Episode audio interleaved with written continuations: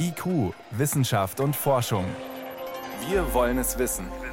Ein Podcast von Bayern 2.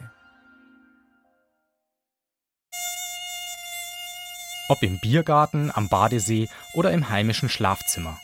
Wer das Gesurre nur einer Mücke im Ohr hat, für den ist es oft schon vorbei mit der Ruhe, bis sie beseitigt ist. Erschlagen, vergiftet, egal. Erst recht, wer es mit ganzen Mückenschwärmen zu tun hat. Dabei sticht längst nicht jede Mücke. Und die, die es tut, piesackt uns nicht, weil sie sich von unserem Blut ernährt, weiß Marion Kotterbar von der Zoologischen Staatssammlung München. Zum Überleben braucht sie es nicht. Mückenmännchen stechen ja auch nicht und überleben. Aber sie braucht es, um ihre Eier zu entwickeln. Ein Großteil des Hinterleibs ist ja dann irgendwann voller Eier. Und all diese Masse, insbesondere Proteine, die muss sie ja irgendwo herbringen. Und äh, deswegen müssen viele blutsaugende Insekten eben das Blut aufnehmen, um Eier zu produzieren. Zuckmücken, Büschelmücken, Wiesenschnaken. Keine von ihnen saugt Blut einzig Stechmücken und davon auch nur die Weibchen, um sich fortzupflanzen. Ihren Energiebedarf decken sie, wie die Männchen auch, über zuckerhaltige Pflanzensäfte. Wen die Plagegeister aber gerade malträtieren, für den zählt trotzdem, wo finde ich das nächste Anti-Mückenmittel? Und wer hält mir die Biester sonst noch vom Leib? Oft reicht dafür schon die Sonne, sagt Doreen Werner vom Leibniz Zentrum für Agrarlandschaftsforschung. Denn die meisten Stechmücken können nicht im Sonnenschein überleben. Wichtig sei aber auch ein intaktes Ökosystem. Dort gibt es zahllose Tiere, die von Stechmücken und ihren Larven leben, so die Mückenexpertin. Also im Entwicklungsstadium sind es natürlich Räuber, die im Wasser leben, Amphibien, Fische, Reptilien, aber auch andere räuberisch lebende Insekten wie zum Beispiel Schlammfliegen, Libellen, Larven, Käfer, aber auch andere Fliegen- und Mückenlarven, die sich von diesen Entwicklungsstadien der Stechmücken ernähren können. Und wenn wir an die flugfähige Mücke denken, dann sind es natürlich andere Tiergruppen wie Vögel, Fledermäuse. Stechmücken sind also wesentlicher Bestandteil der Nahrungskette.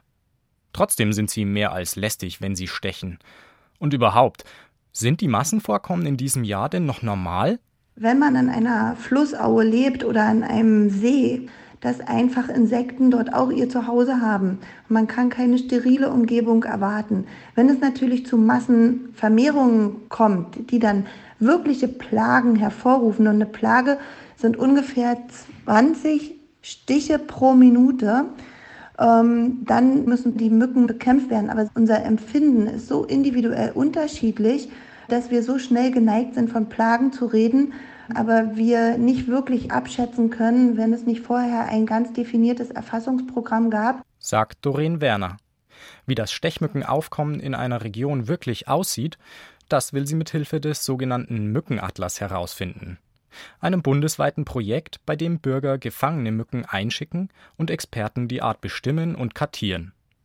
Stechmücken mit Giften zu bekämpfen, wie etwa dem umstrittenen Bakterientoxin BTI, sieht sie kritisch ebenso wie Marion Kotterbar.